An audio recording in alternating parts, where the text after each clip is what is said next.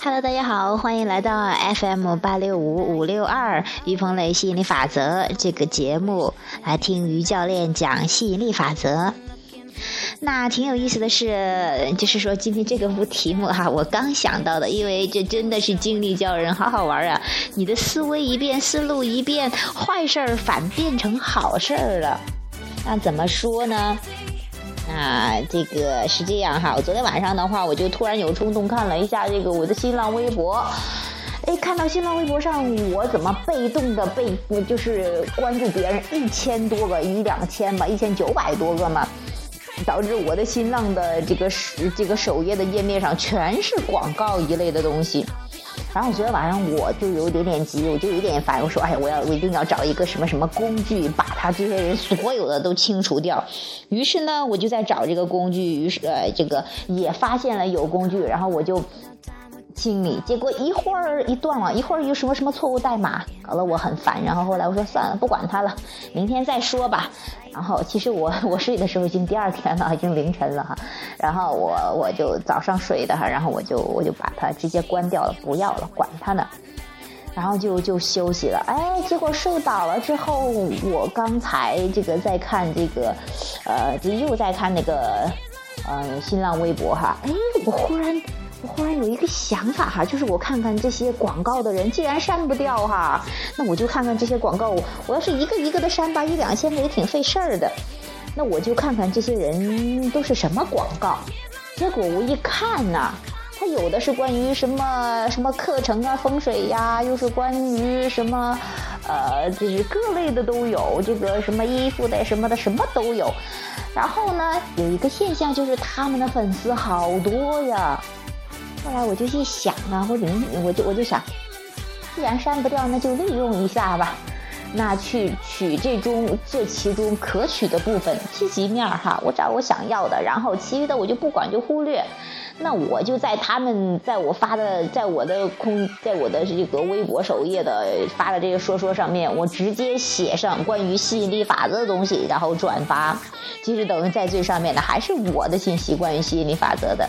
这其实就利用等于利用了他们。那有名那你既然我转不掉也删不掉，那我又想发我的内容怎么办呢？那我就在你的基础上写上我的。那你有那么多粉丝，那受不了什么什么什么，就说我也呃，就是说，嗯，呃，就要你有名的部分，你的内容我忽略，反正这个意思就是讲。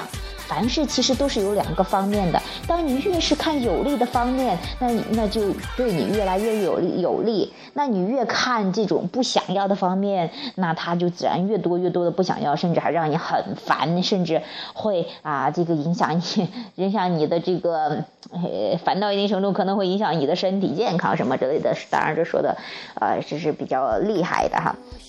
那我说的这个意思就是说。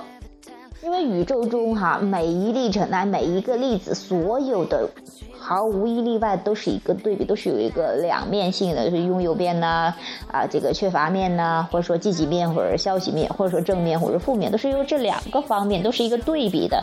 那发生一件事情。那很多人呢，很容易就情绪就跟着这个走了哈，就说哎，好事儿了就哈哈就很开心，那不爽的事儿了就哦就想哭，也不知道怎么办，还生气愤怒，在那在那发火呀，烦呐什么的。那学了心理法则，你就知道哈。你这个烦呢、不爽呢，其实就在提醒你啊，你在关注不想要的，那应该收回注意力，关注一些想要的。就像我昨天晚上很烦呢，后来我就睡觉了，睡觉完了之后就释放抗拒。释放抗拒了之后，哎，就有灵感。哎，为什么不这样呢？哎呀，这还是……而且我昨天还在看那个 Flipboard 上，还有的这种关于这个营销的。因为其实你说各种营销呀，或者各种模式什么的，当你感觉哪个最兴奋，哪个就是适合你的，就是你想玩的游戏。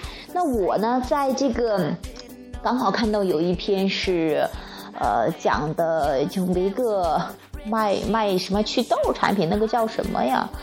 啊，还是一个八八年出生的，然后带领一帮九零后去做这个呃，去做微信上去做微博上的一个营销的这个这个，他们就是利用这个名人的效应去帮他们去打广告，因为去请一个名人的话就会花很多钱，但是在他们微博上去转发的话，哎，然后啊那就等于利用他们的知名度，这其实当然都是去找你想要的这一部分，然后为你所用。这个宇宙的各种资源其实都已经在了，都在等候着，随时候着为你所用的哈，听你听候你差遣的。